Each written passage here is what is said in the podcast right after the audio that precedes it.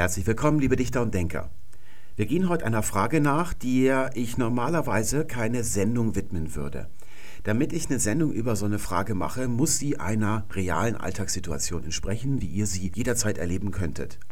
Die Frage, die ihr hier seht, die schon als Antwort formuliert ist, ist allerdings so häufig, vor allem in der Facebook-Gruppe, wo sie regelmäßig wieder auftaucht, also alle halbe Jahr, und ich auch entschieden sage, dass es indogermanisch heißt und nicht indoeuropäisch. Auch im Buch kommt das nochmal vor, dass sich dann natürlich Zuschauer oder Leser wundern und das eine berechtigte Zuschauerfrage ist, die ich dann schon irgendwann mal auch erklären müsste vielleicht. Der Ausdruck indogermanisch wird einzig und allein in der indogermanistischen Sprachforschung verwendet außerhalb höchstens dann, wenn über diese Sprachforschung berichtet wird, also im Wissenschaftsjournalismus zum Beispiel. Er ist aber nicht Teil der Allgemeinsprache wie zum Beispiel das Wort Germanisch. Das hört ihr von mir auch, das benutzen Indogermanisten, aber eben auch andere, also zum Beispiel Vertreter des Fachs Germanische Altertumskunde, alte Geschichte und so weiter. Ihr könnt ihm sogar im Alltag begegnen in der Allgemeinsprache, dass man sagt, die Frau mit den blonden langen Zöpfen sieht irgendwie germanisch aus oder sowas zum Beispiel, durchaus legitim. Bei den Germanen gibt es tatsächlich archäologische Funde, es gibt historische Quellen, das ist bei den Sprechern des Urindogermanischen nicht so. Das steht ja auch im Buch drin, gleich im ersten Kapitel, dass wir von der Existenz dieser Menschen nur ausgehen aus der Rekonstruktion der Sprache. Es gibt keine archäologischen Belege und auch keine genetischen. Höchstens durch indirekte Einengung. Es gibt im Buch, vor dem vierten Kapitel ist das, glaube ich, eine Grafik. Und wir wissen, dass die meisten Deutschen genetisch nicht von dort stammen, weder örtlich noch zeitlich, wo man das Urindogermanische ansiedelt, nämlich dann eben nördlich vom Schwarzmeer an der Wolga, sondern aus anderen Gefilden und sie müssen auch früher eingewandert sein. Aber es gibt natürlich dann spätere Schichten im Genom und da kann man natürlich schon annehmen, dass da irgendwie mal die Sprecher des Indogermanischen in ganz kleiner Zahl in unseren Gefilden eingetroffen sind. Auch wenn ihr euch zum Beispiel eine Grammatik kauft des Französischen, und da steht dann als erster Satz im Vorwort, Französisch ist eine indogermanische Sprache oder gehört zur indogermanischen Sprachfamilie, dann ist das auch wie Wissenschaftsjournalismus über Indogermanistik nur ein Verweis auf diese Sprachforschung. Dieser Ausdruck wird also ganz allein von den Angehörigen dieses Faches verwendet und nicht von der Allgemeinheit, weil die Allgemeinheit kein Ding hat, das sie mit diesem Ausdruck benennt. Das existiert nur innerhalb dieser Fachforschung Deswegen hat die Allgemeinheit, also alle Nichtangehörigen dieses Fachs, kein Mitspracherecht bei dieser Frage. Und jetzt schauen wir uns am besten mal an, wie innerhalb dieser Sprachforschung bei der Benennung verfahren wird. Wie ist da so die Beleglage? Da hat mir, als im Frühjahr dieses Thema mal wieder aufgekocht worden ist in der Facebook-Gruppe, ein Zuschauer einen Link zugeschickt zu einem PDF auf dem Server der Universität Tübingen ist so ein Handout oder sieht eher aus wie PowerPoint-Folien eher für ein Seminar Einführung in die Sprachwissenschaft. Also nicht indogermanistisch, aber es taucht natürlich hier mal auf, wenn man die Einführung in die Sprachwissenschaft generell macht, muss das natürlich mal genannt werden. Und da heißt es hier Sprachfamilien. Deutsch gehört zur Familie des Indoeuropäischen, frühere Bezeichnung Indogermanisch. Und da hat es bei mir schon zwei, drei Minuten gedauert, bis was geklingelt hat. Da hat sich äh, etwas dämmerte so im Hinterkopf bei mir und dachte mir, Gerhard Jäger, den Namen hast du schon mal gehört. Und ihr habt den auch gehört. Das ist der Typ von den starken Verben der damals für Bild der Wissenschaft dieses Interview gegeben hat und lauter Belege gebrachte für den Untergang der starken Verben, die gar keine starken Verben je gewesen sind. Also ein irrer Volltreffer, den er da gebracht hat, eine ganze Reihe von Belegen und kein einziges war tatsächlich ein untergegangenes starkes Verb. Und damals hatte ich noch ein bisschen gezögert, erst weil es passieren kann, dass wenn man so als Experte im Rampenlicht steht und man bekommt eine Frage gestellt, die außerhalb der Expertise liegt oder die man nicht erforscht hat, dass man sich dann nicht lumpen lassen will, dass man sich hinreißen lässt, dass man darauf antwortet und es später dann bereut, wenn die Scheinwerfer ausgehen im Fernsehen zum Beispiel aber in diesem Falle bin ich dann zu dem Urteil gekommen, dass es so großräumig ist, was der Herr Jäger alles an Prognosen von sich gibt, dass man das nicht mit einem Blackout erklären kann, dass es schon leichtsinnig war. Deswegen habe ich ihn damit reingenommen und dann auch nochmal im Buch verewigt. Was wir hier sehen, ist allerdings von anderem Kaliber. Ich habe dem Herrn Jäger dann gleich noch im Frühjahr eine E-Mail geschickt, denn wenn er als Sprachwissenschaftler von früherer Bezeichnung spricht, dann meint er damit, dass diese Bezeichnung veraltet ist. Es würde also bedeuten, dass zunächst mal die Belege für Indogermanisch zurückgehen, dann ist es veraltend und die für Indoeuropäisch zunehmen. Und irgendwann stirbt Indogermanisch dann ganz aus dann spricht man von veraltet oder gar ausgestorben. Da gibt es natürlich Belege, aus denen man das schöpft. Das nimmt man nicht einfach so an, sondern da prüft man die Beleglage. Und ich habe den Herrn Jäger in meiner E-Mail gebeten oder aufgefordert, mir diese Beleglage und die Auswertung zuzuschicken. Was er natürlich nicht gemacht hat, er hat natürlich nicht geantwortet, und keine Möglichkeit ist, sich aus dieser Situation zu befreien. Ich zeige euch mal zum Anschauen ein paar Beispiele. Hier hätten wir ein Buch, das ist ziemlich dick und es ist auch in den letzten Jahren, wenn man so die Veröffentlichungsgeschwindigkeit und Fülle ansieht, kann man das, was ich euch jetzt präsentiere, alles als zeitgenössische oder gar als Neuerscheinungen noch werten. Hier geht es um das indogermanische Nomen. Das ist ein ganz dickes Lexikon, wo die ganzen urindogermanischen Wurzeln aufgeführt sind. Zum Beispiel Joik, das tritt ja im ersten Kapitel des BL-Buchs auf. Und dann sieht man dort die Nominalableitungen, welche Substantive daraus entstanden sind. Also zum Beispiel Jugom wäre dann eben, was im Deutschen Joch wird. Dann hatten wir Jonis, das ist dann das, was als für Vagina verwendet wird. Im Kamasutra steht auch im Buch drin. Sowas würde man dann, dann zum Beispiel auch finden, kann man dann danach schlagen. Seht ihr, da wird von Indogermanisch gesprochen. Hier noch das nächste Buch, das wäre vielleicht gleich ein Tipp, weil ich gebeten worden bin von einigen Lesern. Ein Lateinlehrer hat mich zum Beispiel gefragt, diese Sigma-Stämme wie Genus, die da im ersten Kapitel auftreten. Wenn man da vertiefte Lektüre haben möchte, könnte man sich das hier zum Beispiel anschauen. Oder hier hätte ich noch eins, das klingt schon ein bisschen komplizierter. Da geht es zum Beispiel, wenn ihr euch gefragt habt, Joik, die Wurzel, also verbinden, verknüpfen und Jugom, wo ist da vorne in der ersten Silbe das E geblieben, weil hinten der Akzent nach hinten gesprungen ist. Das ist eben so ein Schema im Urindogermanischen und und um solche Dinge etwa geht es in diesem Buch, ist allerdings keine Anschaffungsempfehlung für Amateure. Ich garantiere euch, ich gebe euch hiermit mein Ehrenwort ab und erkläre an Eidesstadt, dass mir in den 25 Jahren, das ist ein Vierteljahrhundert, ich das, das ist ja grauenhaft, wie alt man schon ist, wo ich mit der Indogermanistik zu tun habe, kein einziges Mal den Ausdruck indoeuropäisch aus dem Munde eines Indogermanisten gehört. Die Menge der Belege für indoeuropäisch ist also null. Da fragt man sich natürlich schon, wie kommen solche Aussagen hier zustande?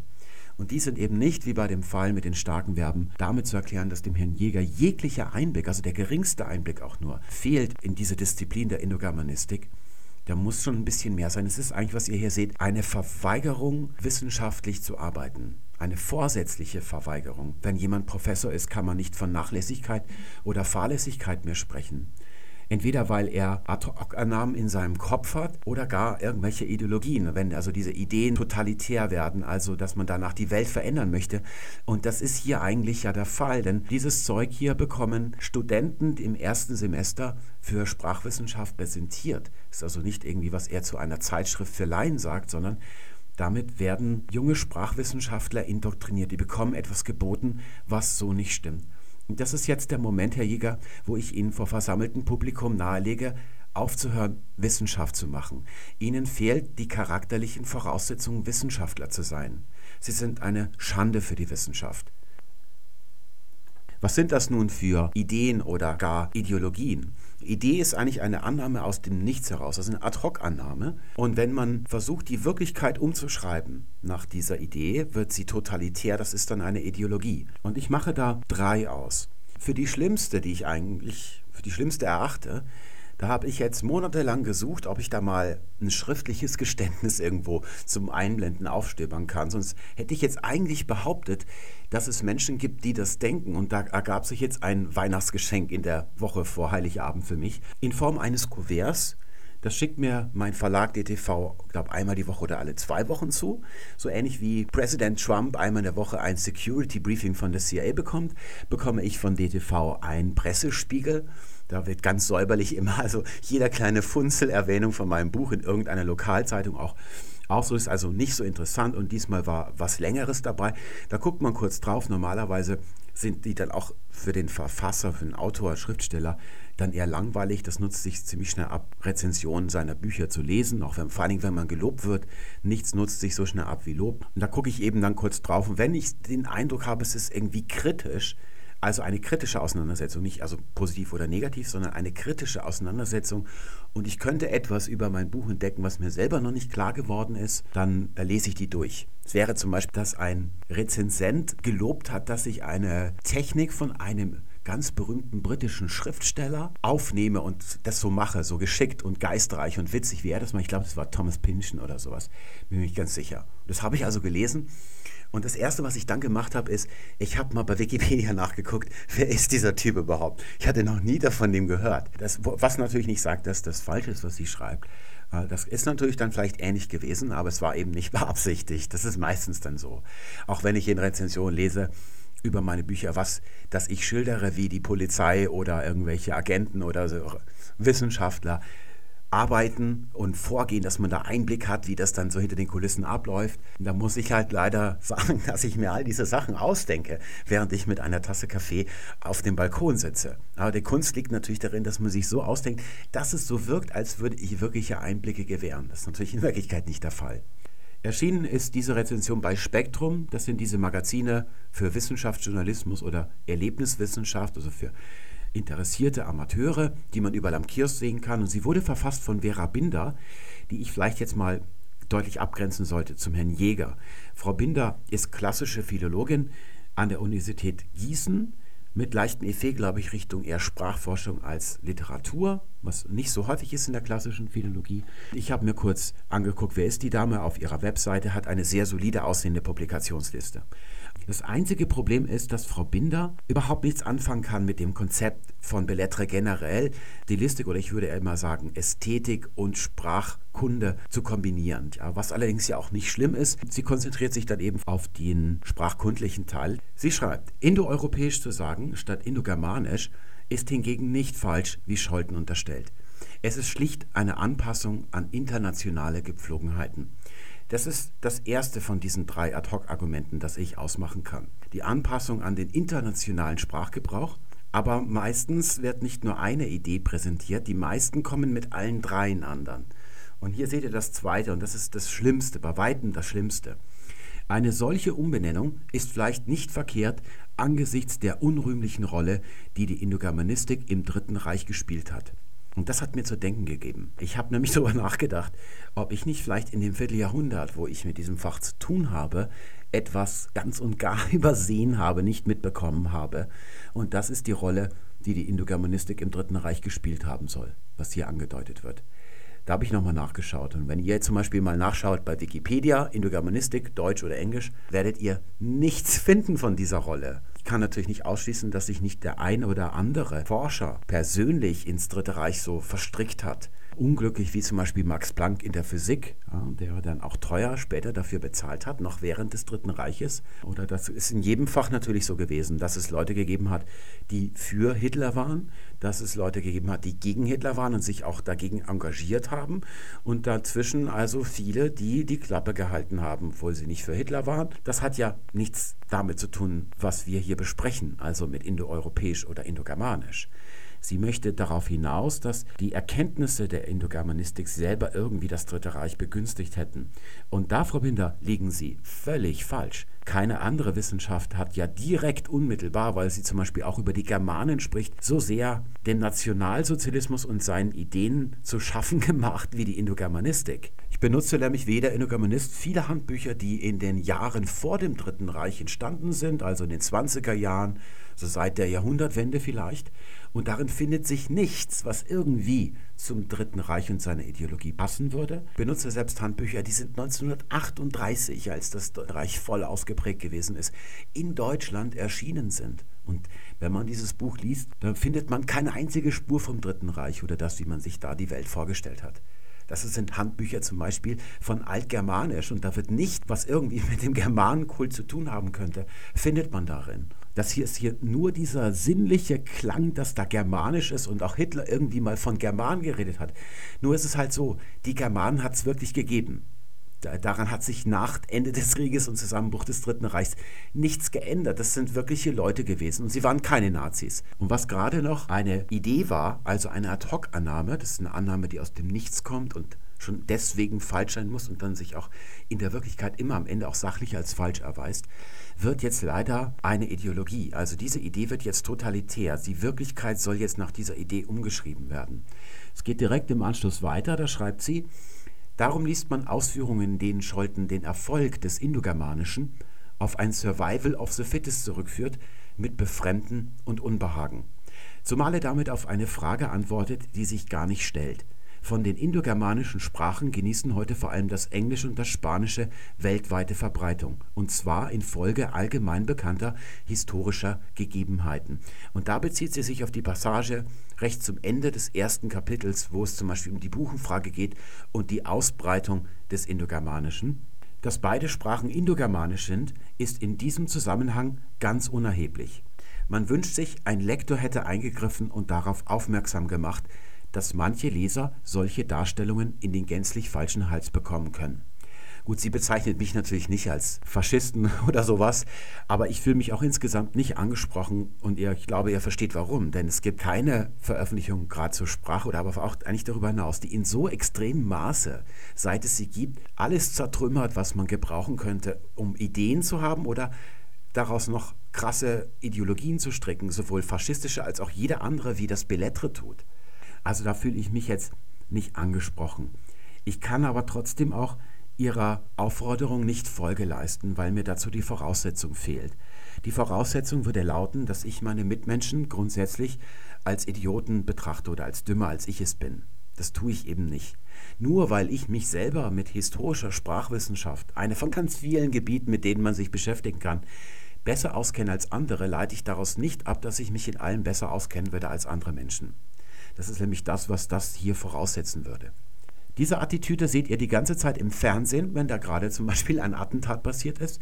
Da tritt bei ARD und ZDF sofort so ein Busybody vor die Kamera und hat tatsächlich den Mut. Und zwar der Mut schöpft er daraus, dass er sich selber für gebildeter und klüger als alle seine Zuschauer hält. Sich vornehmlich davor zu sorgen, da sieht er die einzige Gefahr drin, dass ihr als latente, gewaltbereite Ultrarassisten jetzt rauslauft, weil ihr die falschen Schlussfolgerungen zieht, weil ihr zu dämlich zum Denken seid und alles niedermetzelt, was keine blonden Zöpfe trägt. Um es mal überspitzt zu sagen, wenn ich bei meiner Forschung herausfinden würde, dass die Germanen vor 2500 Jahren sich morgens mit Heil Hitler begrüßt hätten, dann würde ich, wenn ich glaube, dass es tatsächlich so gewesen ist, das veröffentlichen. Ich hätte nicht mal ein schlechtes Gefühl dabei, weil ich weiß, dass Wissenschaft noch nie zu Tod und Verderben geführt hat oder zu einer Ideologie, aus der dann Tod und Verderben hervorgegangen sind. Es sind immer Ideen, also Ad-hoc-Annahmen gewesen, die das getan haben. Und eine solche Ad-hoc-Annahme sehen wir hier oben mit Survival of the Fittest. Der Grund, warum Ihnen das Befremden und Unbehagen hervorruft, ist, weil Sie eine Ad-hoc-Vorstellung davon in Ihrem Kopf haben, die nicht stimmt. Ja, mal sozusagen, sie wissen nicht, was das bedeutet. Wie Charles Darwin das gemeint hat oder das, was man heute in der Evolutionsbiologie als natürliche Auslese, Natural Selection darunter versteht. Das hat nicht das Geringste mit Hitler zu tun, wenn man sich mal genau ansieht, was beim Holocaust zum Beispiel in Auschwitz passiert ist. Das ist fast das Gegenteil von dem, was die Biologie unter natürlicher Auslese versteht. Diese natürliche Auslese ist nicht nur, ich habe hier ein Beispiel sogar gegeben, ich habe es sogar erklärt, das ist diese Geschichte mit den Vögeln im Garten, die dann zunehmen. Aber nicht nur im Reich des Lebens bei uns, das die Wirklichkeit, sondern die Wirklichkeit im gesamten Universum. Also in diesen deterministischen Vorgängen. Ich habe das erst vor ein paar Tagen gehört, dass Galaxien im Laufe der Milliarden Jahre, also im Laufe der Zeit, immer rötlicher schimmern oder scheinen. Das hat nichts mit der Rotverschiebung, also der Ausdehnung des Universums zu tun, sondern die sind tatsächlich, werden die immer rötlicher. Und es kommt daher, dass es immer mehr rote Zwerge gibt. Diese roten Zwerge sind die kleinste Sternform. Und weil sie so klein sind, ist der gravitative Druck auf den Kern, ist ja eigentlich ein Stern eine steckengebliebene oder in einem, zu einem Gleichgewicht gewordene Explosion, weil die Gravitation so hoch ist. Und die ist bei diesen roten Zwergen am geringsten, sodass der Treibstoff, der da drin ist, also der Wasserstoff, sich am besten durchmischen kann und äh, richtig ausgenutzt wird bis zum Ende, bis gar nichts mehr übrig ist. Während es bei unserer Sonne zum Beispiel vorher schon zu Ende geht, da ist dann noch Treibstoff da, aber halt eben an der falschen Stelle und erst recht dann bei diesen bläulichen Superriesen, die dann eben nur eine ganz kurze Lebenszeit haben. Und die von den roten Zwergen ist nicht nur länger als von unserer Sonne, sondern um Dimensionen länger, sodass der Anteil an roten Zwergen bei den Sternen in einer Galaxie immer mehr zunimmt und deswegen scheint die immer röter zu sein. Das ist also nicht nur auf die Evolution, also das Reich des Lebens begrenzt. Darüber hinaus ist das, was hier kritisiert wird gar nicht das, was tatsächlich passiert an dieser Stelle im Buch. Da ist diese Mausefalle hier oben, dieses Übersensible, dass man da so reflexartig auf solche Ausdrücke reagiert, von denen man nicht genau weiß, was die eigentlich bedeuten, was die beinhalten, zu schnell zugeschnappt. Selbst wenn ich das so behauptet hätte, dann würde ich trotzdem widersprechen, dass es dennoch unerheblich ist. Das können Sie nicht wissen. Ich stimme Ihnen zu, dass es diese historischen Gegebenheiten gibt, also die Geschichte von Nord- und Südamerika. Aber dennoch gibt es ja auch im Buch dieses Beispiel vom Osmanischen Reich, wo ich zeige, dass obwohl dort diese Gegebenheiten auch da waren, vom Türkischen heute dort nichts mehr übrig ist, außer in der Türkei selber, also die eigentlichen Muttersprachler ist. Es geht um die etwas subtilere Frage, warum das Indogermanische sich nicht nur mit seinen Sprechern ausbreitet. Das wäre ja etwas, wie ich das in Kapitel 4 beschrieben habe, dass die sich ausbreiten über Europa zum Beispiel in unsere Gefilde, dort den Ton angeben und deswegen alle Ureinsässigen ihre eigene Sprache aufgeben und die Sprache der neuen Herrscher übernehmen würden.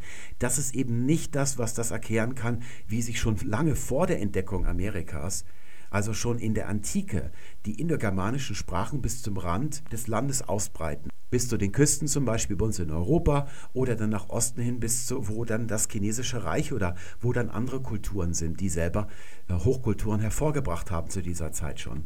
So, die Frage, warum das Indogermanische schneller reist als seine Sprecher. Warum also Menschen diese Sprache so bereitwillig übernehmen, weil sie sie toll finden, das ist mit dieser natürlichen Auslese gemeint.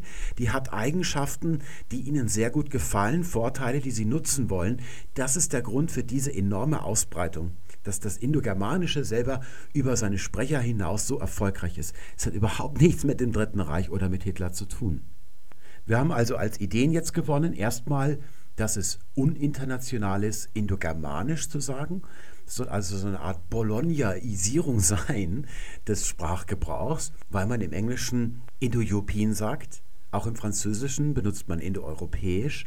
Die Franzosen haben sich tatsächlich, das wäre dann schon das zweite Element, aus völkischen Gesichtspunkten für indoeuropäisch umentschieden, dann erst nach einer Weile. Mit indogermanisch wurden sie ständig an ihre ärgerlichen Nachbarn östlich des Rheins erinnert und sie wollten selber da sie vorkommen. Deswegen haben sie indoeuropäisch gesagt, nachdem ihr Vorschlag indokeltisch oder indofranzösisch keinen Erfolg hatte. Und dann gibt es noch den dritten, nämlich, dass es geografisch unrichtig wäre, von indogermanisch zu sprechen Wobei man gleich einwenden muss, dass es ja eben heute nicht unrichtig ist, denn äh, Amerika oder Alaska nehmen wir mal als ganz im Westen, wenn man so nach Tagesgrenzen oder so geht, das wäre dann eben schon germanisch, was man da spricht mit Englisch.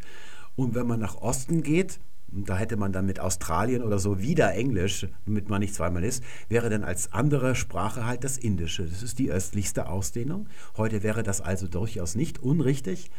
Und auch vor der Entdeckung Amerika war es das nicht. Da hat man dann eben Isländisch gehabt mit Island, das dann tatsächlich auch am Anfang eine gewisse Rolle gespielt hat als Begründung von Island bis nach Indien so. Und wenn man dann weiter zurückgeht, erst da wird es dann vielleicht unrichtig, weil die Germanen ja eher so um die Nord- und Ostsee bei uns hier in Deutschland herum und Schweden herum gruppiert waren und man weiter westlicher dann noch die Kelten hatte. Und zwar die gesamte Atlantikküste runter oben von den britischen Inseln über Frankreich mit Gallisch und auch in Spanien dann da unten hat man Keltisch gesprochen. Da würde dann also Indokeltisch besser sein. Das wäre dann also die dritte Ad-hoc-Erklärung von Laien, von Außenstehenden, dass sie sich diese Zusammensetzung als Wort ansehen und dann erkennen, aha, die Inder sind ganz im Osten rechts, die Germanen sind ganz im Westen links, aber stimmt das überhaupt? Und dann eben auf diese geografische Deutung verfallen. Die ist aber falsch. Die Geografie ist nicht der Grund, warum wir von Indogermanisch sprechen im Deutschen. Obwohl man sagen muss, dass die Geografie ganz am Anfang eine Rolle gespielt hat. Und dieser Anfang ist 1786 mit einem Mann namens William Jones. William Jones war Indologe, aber auch Richter, also Jurist und hat deswegen einen Richterposten damals schon in der indischen Kolonie in Kalkutta eingenommen. Hat sich dort natürlich auch sehr für die indische Kultur interessiert und aufgeschnappt dass es schon vor ihm, er selber hatte die Erkenntnis nicht als erster, Menschen gegeben hat, die erkannt haben, dass die Sanskrit-Sprache, die die Leute aus dem Westen damals interessiert hat, durch ihr hohes Alter, oder sie wirkte jedenfalls sehr altertümlich, dass es gewisse Gemeinsamkeiten mit den Sprachen im Westen gibt, mit dem Lateinischen, mit dem Griechischen und auch mit den germanischen Sprachen Deutsch oder Englisch. Und diese Erkenntnis formuliert er 1786 in einem Vortrag, der dann zwei Jahre später auch gedruckt worden ist, weshalb William Jones es ist, der da eben als erster Entdecker in die Geschichte eingegangen ist. Er schreibt dann, dass es so viele Ähnlichkeiten gibt dass man unmöglich davon ausgehen kann, dass es sich um einen Zufall handelt. Diese Zusammenhänge, die man da entdeckt hat, die sind eben hier so stark, dass eben kein Philologe, damals gab es ja die Indogermanistik eben noch nicht, damals hat es die klassische Philologie gemacht, dass man also diese Vergleiche von, zwischen diesen Sprachen, er spricht also hier von Latein, von Griechisch und von Sanskrit, dass man unmöglich zu dem Schluss gelangen kann, dass die nicht aus einer gemeinsamen Quelle hervorgegangen sind. Da fragt man sich heute als Spätgeborener natürlich, wie konnte es den Leuten davor so lange entgehen, auch wenn man Sanskrit nicht kennt, sondern halt Latein, Griechisch und dann eben die germanischen Sprachen oder die keltischen Sprachen, dass es da einen Zusammenhang gibt, weil er doch so augenfällig ist. Schon allein das Verbum er ist, sie ist im Deutschen und im Lateinischen es zum Beispiel. Wie konnte einem das entgehen? Und die Antwort ist selbstverständlich, weil man in einer Ideologie gefangen war. Man ist von der Idee ausgegangen, dass es einen lieben Gott gibt, der seinen Sohn auf die Erde geschickt hat und seine Weisheit offenbart hat in drei Sprachen, die der liebe Gott selber erschaffen hat, den drei sogenannten Edilzonen, so nennt Ottfried das. Das sind also die Sprachen, in denen die Bibel geschrieben wird und die biblische oder religiöse Botschaft überhaupt übermittelt wird. Lateinisch, Griechisch und dann selbstverständlich ähm, das Hebräische, während Sprachen wie das Deutsche oder das Englische aus dem Schlamm des Bodens, aus der Gosse emporgekrochen sind. So hat man sich das eben vorgestellt.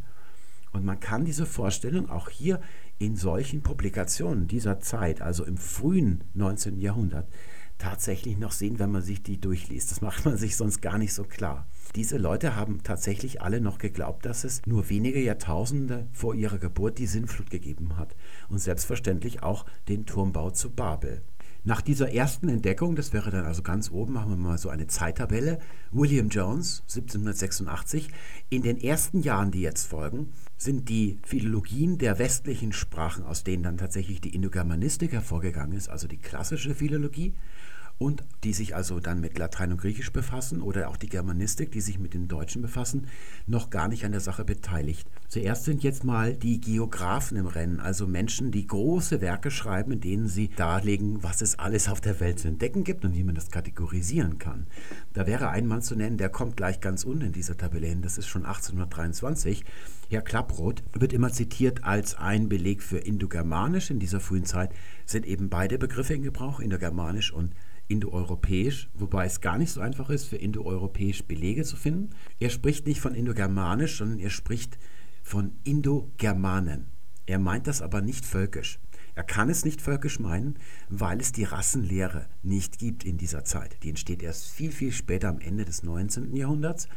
Er kann es auch nicht nationalistisch, chauvinistisch meinen, denn auch der Nationalismus oder diese Gesinnung ist in dieser Zeit noch nicht existent. Es ist ganz erstaunlich, wie er und auch einige andere sich selber als allererste Adresse als Europäer bezeichnen. Herr Klapproth macht in diesem Werk Asia Polyglotta auch eine sehr kluge Bemerkung. Er sagt, dass zwar das Indische mit dem Deutschen verwandt ist, also die Sprachen, aber daraus dürfe man auf keinen Fall ableiten, das wäre also dumm, wenn man auch annehmen würde, dass der Hindu mit dem Deutschen schon miteinander verwandt seien. Es gibt noch einen zweiten Geografen, das ist Konrad Maltebrun, den mache ich mal da oben hin. Der fängt schon 1810 an. Das ist ein gebürtiger Däne und ein gestorbener Franzose.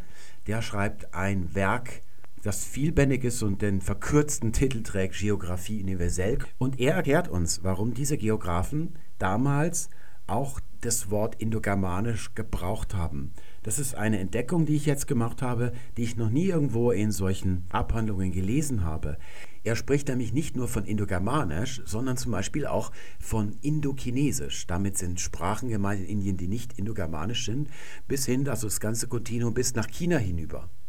Da werden also die beiden äußeren Pole dieser Kontinua dargestellt. Das sind dann einmal die Chinesen und das andere Mal sind es die Inder auf der anderen Seite. Und bei uns ist es eben die Inder im Osten und die Germanen im Westen. Das ist ein Schema, an das er sich hält, das er dann so global durchzieht. So ist das entstanden. Die Frage, warum sind es dann die Germanen und nicht die Kelten, weil die ja eigentlich noch weiter bis weiter in den Osten gesiedelt haben, das liegt einfach an der Präsenz der Sprachen in der damaligen Zeit.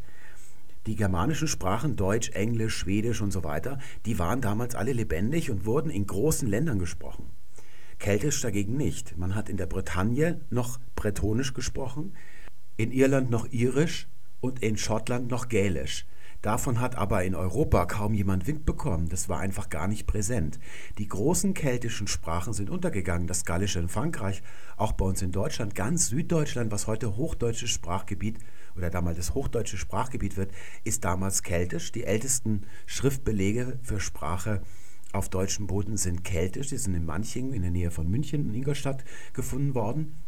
Das war damals eigentlich nicht mehr präsent. Man dachte, wenn man an den Westen dachte, dann zuerst an die Germanen. Soweit also die frühen Jahre mit den Geographen und da sind auch noch in den Jahren dann darauf beide Ausdrücke in Gebrauch. Wobei es gar nicht so einfach ist, Belege für indoeuropäisch zu finden. Aber es muss sie gegeben haben, denn in England ist es dann eben so, dass man sich das dort eingebürgert hat. Es ist also nicht falsch, wenn man im Englischen Indo-European sagt oder im Französischen Indo-Européen oder so. Aber es ist eben kein Grund, warum das im Deutschen auch so sein müsste. Und jetzt kommt in der nächsten Stufe, kommen die Begründer der Indogermanistik, jetzt kommen die Philologen.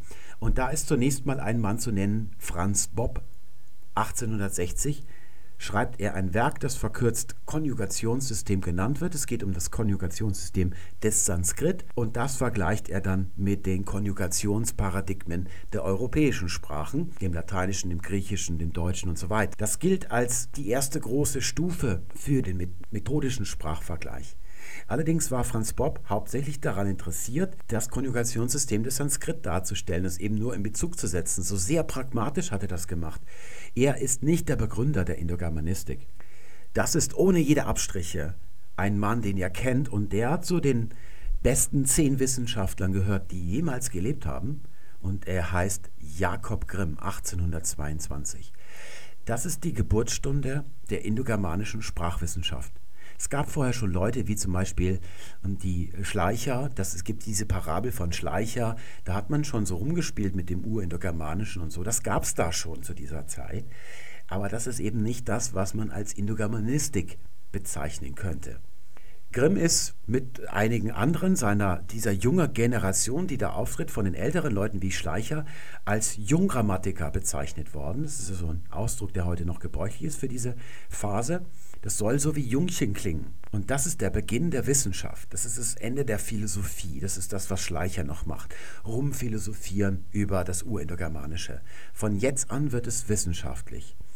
Dieses Buch nennt sich Deutsche Grammatik. Es ist auch mehrbändig und es soll die Geschichte der deutschen Grammatik zeigen zunächst einmal aber auch in einem größeren Zusammenhang, so ein bisschen wie bei Franz Bob. Er beschäftigt sich also dann in chronologischer Reihenfolge zuerst mit dem Gotischen als ältestes Germanisch bis dann hin zum heutigen Deutsch oder dem heutigen Englisch und geht dann natürlich weiter darüber hinaus.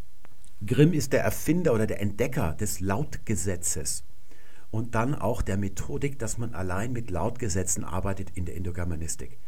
Also die Erkenntnis, dass Laute sich nicht irgendwie willkürlich in andere Laute verwandeln im Laufe der Sprachgeschichte, sondern dass das eine Mechanik ist, die sehr streng durchgehalten wird. Und weil das der Fall ist, kann man damit rechnen. Im Buch wäre zum Beispiel ein Beispiel gewesen, das da häufig im ersten Kapitel vorkommt, die urindogermanische Wurzel joik verbinden. Da haben wir also das Substantiv daraus abgeleitet jugom und dann sieht man, wie das im Germanischen erst zu jukan wird, wie also dieses gi zu einem K wird. Das ist die sogenannte germanische Lautverschiebung. Und das wird dann weiter im Deutschen zu Joch. Machen wir es mal hier hin. Im Englischen ist dann diese zweite Lautverschiebung nicht eingetreten, deswegen heißt es dann heute noch Jog mit K.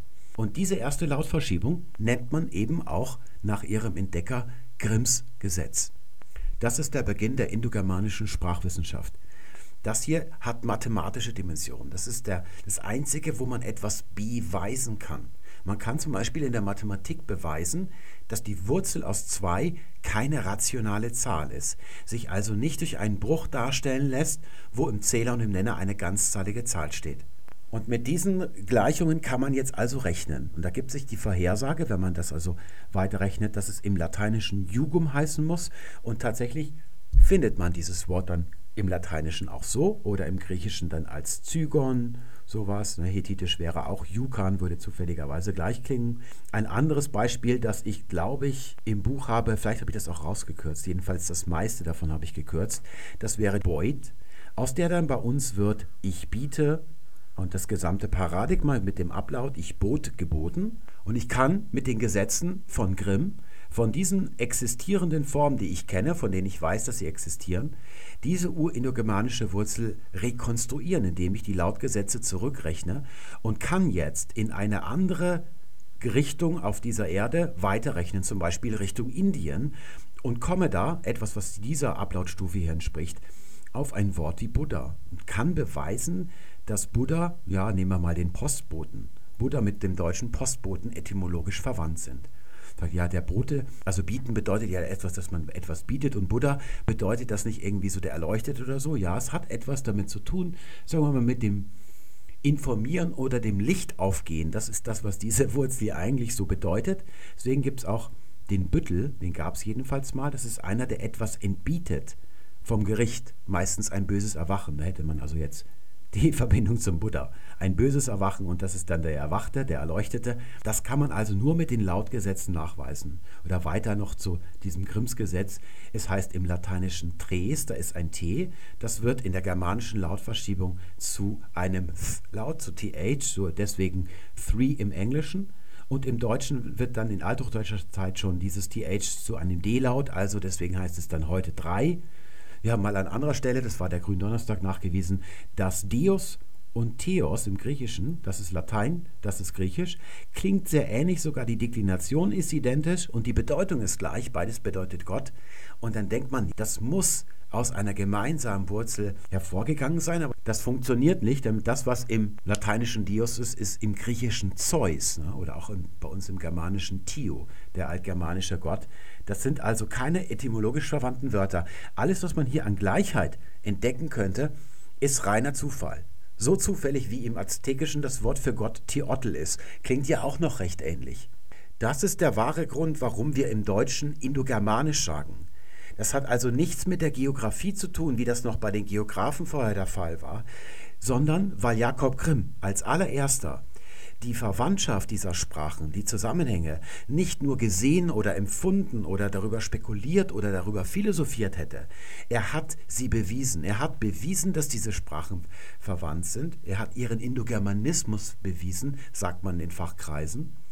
Und zwar nicht, wie man landsläufig von Beweisen spricht, sondern im, wie die Wissenschaft das tut, also die allerhöchste Nachweiskraft, die die Wissenschaft sich vorstellen kann.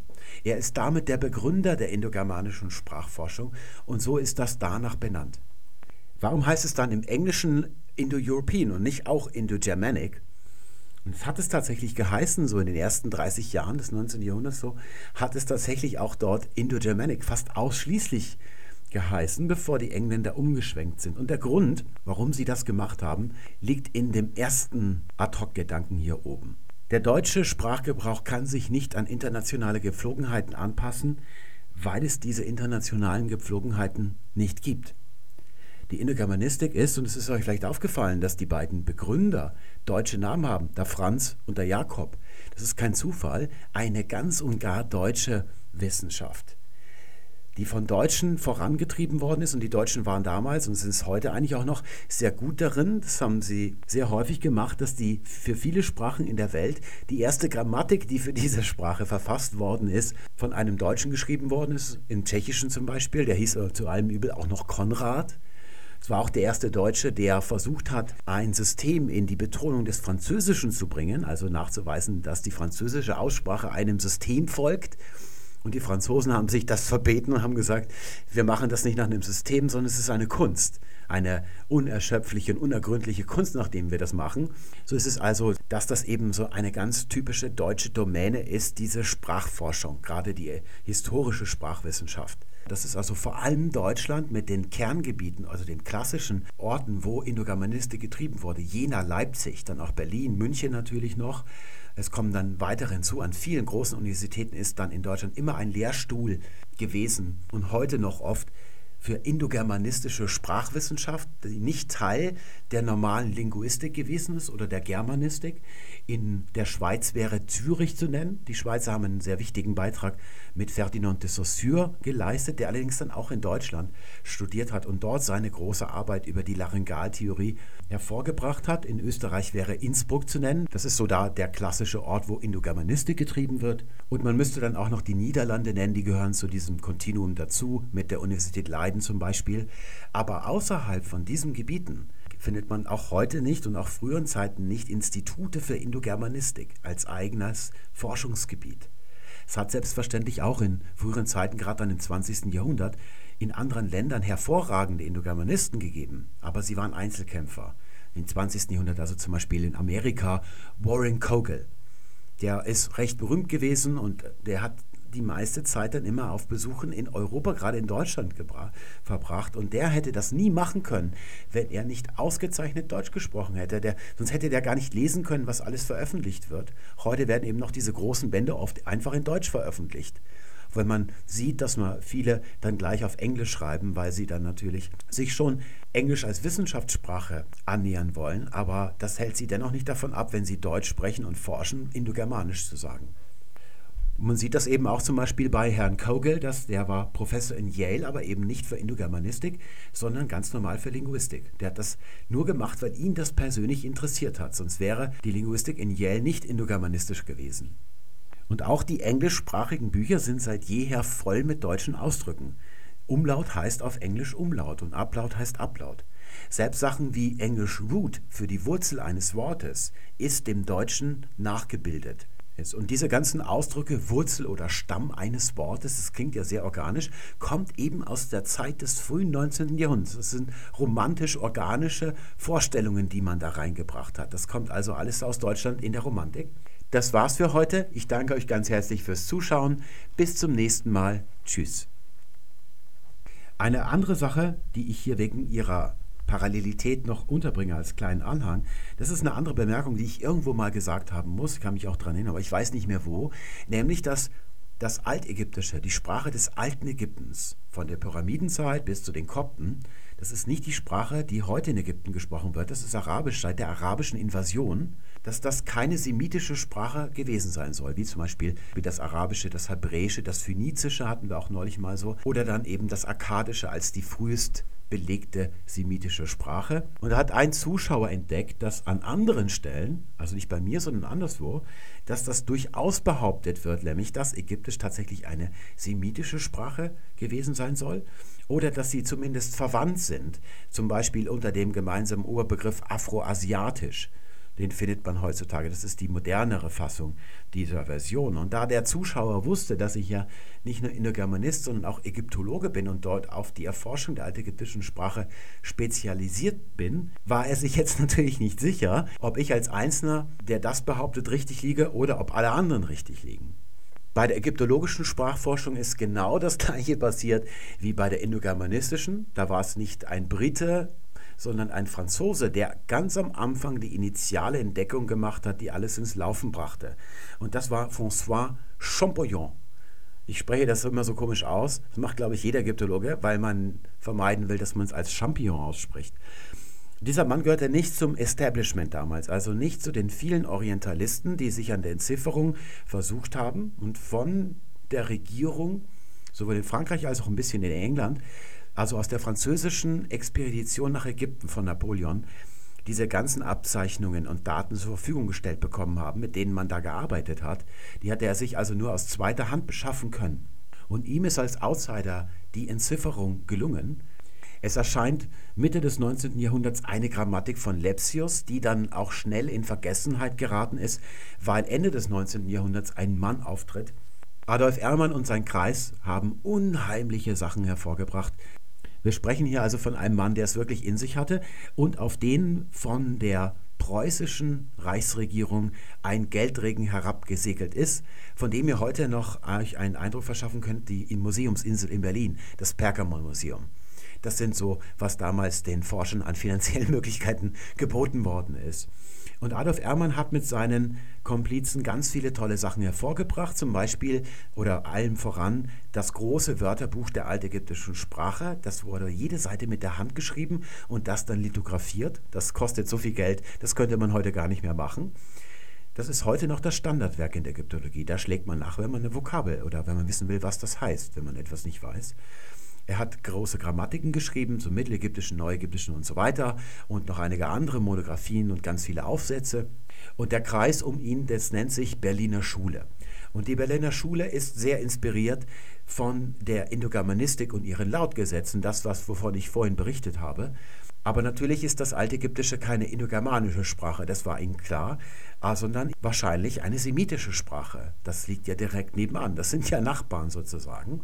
Und da hat man dann die Methoden der Indogermanistik angewendet, um zu zeigen, dass das Altägyptische eine semitische Sprache ist. Ihnen ist zum Beispiel aufgefallen, dass es im Akkadischen ein ganzes Verbparadigma, also eine ganze Zeitform gibt, deren Endungen identisch sind mit einer, die ganz ähnlich verwendet wird im Altägyptischen. Was allerdings, wie wir schon gesehen haben, nichts zu bedeuten hat, allein die Lautgleichungen zählen, wie ich das da auf der Tafel gerade gezeigt habe. Und die haben sie jetzt nun in der großen Fülle geschöpft, diese Lautgleichungen, die dann auch noch Jahrzehnte später in Werken, es gibt eine altägyptische Grammatik, die beschäftigt sich mit der Sprache der Pyramidenzeit von Edel. Da findet man diese ganzen Lautgleichungen ganz ausführlich beschrieben. Es ist ein ganz tolles Buch, aber all das, was da mit den Lautgleichungen steht, wird in kurz darauf von einem Mann widerlegt, der Otto Rössler hieß, mit Doppel S. Otto Rössler veröffentlicht in den 50er Jahren ein paar Aufsätze, sehr kurz und ich glaube, dass außer mir den nicht viele gelesen haben, aber es müssen aber ein paar gewesen sein, denn unter Fachleuten, sind nicht viele unter den Ägyptologen, die meisten machen ja Altertumskunde, ist es einhellig, dass Ägyptisch keine semitische Sprache ist. Das ist dann auch zusammengebrochen, komplett dieses Konzept. Otto Rössler hat sich nämlich mal diese Lautgleichungen genauer angesehen. Hunderte von Lautgleichungen sind das. Die berühmteste wäre zum Beispiel, dass das semitische Aleph, was also im Hebräischen und im Arabischen Aleph ist, dass das dem ägyptischen Aleph entsprechen würde, das ja überhaupt nur Aleph heißt, weil man diese Lautgleichung angenommen hatte, dass daran nichts ist. Und damit ist alles zusammengebrochen. Damit ist zwar nicht bewiesen, dass sie nicht verwandt sind, aber immerhin, dass alles, was man da hatte als Be Beweis oder Belege, dass das alles nichts ist. Es ist dann also nur die räumliche Nähe des Ägyptischen zu den semitischen Sprachen geblieben. Ich persönlich glaube, dass es durchaus einen Zusammenhang gibt zwischen Ägyptisch und Semitisch. Er ist allerdings anders beschaffen und liegt tiefer in der Vergangenheit. Wenn man sich mit der Struktur der altägyptischen Grammatik beschäftigt, hat man ständig den Eindruck, dass diese Sprache aus zwei Sprachen entstanden ist, dass da also Menschen mit zwei verschiedenen Sprachen aufeinander getroffen sind und sich daraus das Ägyptische entwickelt hat. So ist der Eindruck. Und der wird auch bestätigt durch die Archäologie der frühesten Zeit, der Vorbesiedlung des alten Ägyptens, vor der Gründung des altägyptischen Reiches. Wie das solche, da nennt, spricht man so von Gruppe A, Gruppe B und so weiter, wie, wie das alles so besiedelt worden ist und dann das ägyptische Reich sich daraus erhebt, aus dieser Besiedlung. Man kann durchaus annehmen, dass eine dieser beiden Sprachen von Norden her kommt, also Richtung Levante, dort wo dann die semitischen Sprachen liegen. Das ist nicht verwegen und es gibt schon Hinweise, dass es so sein könnte. Die andere dieser beiden Sprachen, die kommt von Süden. Das ist also eine afrikanische Sprache. Das ist etwas, was ich Studenten immer wieder klar mache. Man darf nicht vergessen, dass Ägypten in Afrika liegt. Das vergisst man nämlich sehr leicht. Gerade die Forscherin in früheren Zeiten, aber auch heute noch, wenn man nicht den Blick wirklich mal auf afrikanische Kulturen im nördlichen Afrika richtet, dann verpasst man so ein bisschen, wie viel an der altägyptischen Kultur an dieser ganzen Ästhetik auch. Also es ist nicht nur die Sprache, sondern alles so insgesamt und die Sitten, die viel daran wirklich afrikanisch ist. Das ist ganz faszinierend.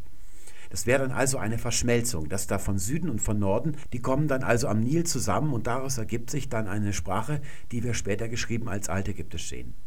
Zu sehen sind allerdings auch ganz deutliche Grenzen wie man das weiter erforschen kann. Das gibt es ja auch beim Indogermanischen. Da hat es immer ja diese Versuche gegeben, weiterzukommen in die Vergangenheit als das Urindogermanische. Da gibt es solche Ausdrücke wie nostratisch und so weiter, wo man auch krampfhaft versucht hat, Lautgleichungen zu finden, die sich alle nicht bewährt haben. Man kann da nicht drüber hinaus forschen, das ist jenseits des Horizonts.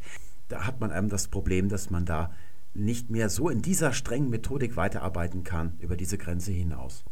Und dann die Frage, was es mit diesem Afroasiatisch auf sich hat. Das kommt erst nach Rössler wieder auf, nachdem also diese Verwandtschaft erstmal komplett weg war, kommt ein Mann, der nennt sich Joseph Greenberg.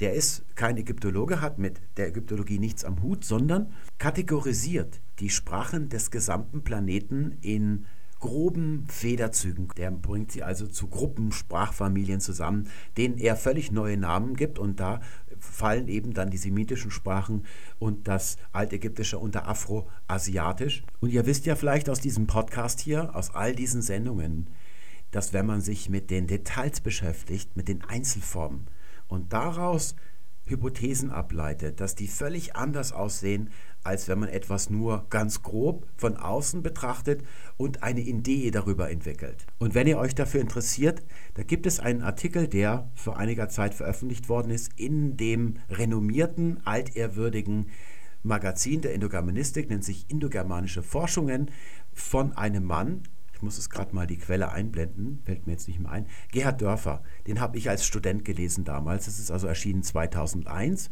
Den kann man sich heute noch kaufen bei De Kräuter auf der Webseite, kostet dann 30 Euro. Ist ein sehr guter Crashkurs, wie man schlechte Etymologie und schlechte Linguistik erkennt. Der ist gar kein Indogermanist, sondern Turkologe.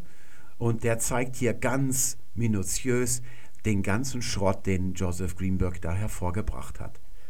Das war's für heute. Ich danke euch fürs Zuschauen und wünsche euch alles Gute. Bis zum nächsten Mal. Tschüss.